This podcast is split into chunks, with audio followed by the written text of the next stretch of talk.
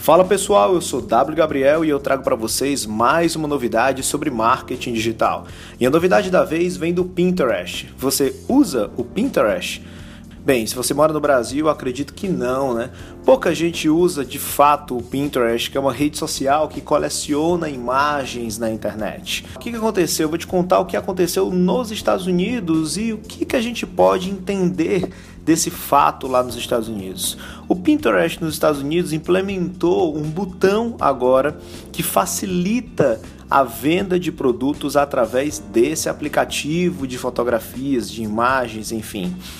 O botão de compra já existia no Pinterest há algum tempo, porém ele fazia um link direto para o site do anunciante não tinha nenhum outro tipo de interação. Apenas o anunciante colocava lá a sua imagem no Pinterest e o botão de compra fazia um link com o site do anunciante. Bem, facilitava sim o e-commerce, facilitava a venda do produto pelo anunciante, mas não era tão imersivo. E agora, o que, que aconteceu?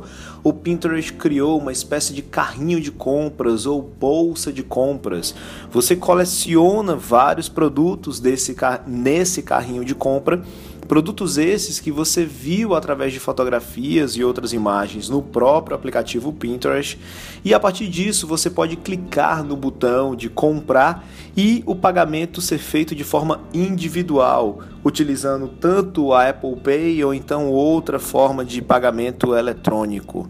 Dessa maneira, o social commerce, que é como se chama o comércio eletrônico utilizando as mídias sociais, pode de fato deslanchar porque agora sim está mais fácil comprar. Pena que o e-commerce através das redes sociais é menos de 1% no Brasil. Então, assim, nós temos uma barreira de entrada muito grande. As empresas de lojas virtuais que fazem e-commerce resolverem investir em redes sociais, trabalhando diretamente suas vendas lá dentro, fazendo o conhecido social commerce, é muito difícil, até porque nós ainda não temos essa cultura.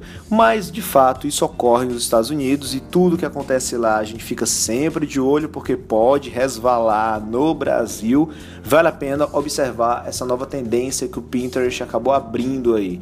Carrinho de compras, bolsão de compras pode ser uma tendência das redes sociais. Lembrando um fato: 50% das pessoas que estão com intenção de compras online nos Estados Unidos dão uma olhadinha rápida lá no Pinterest em comparação às outras redes sociais que tem só 14% dessa audiência.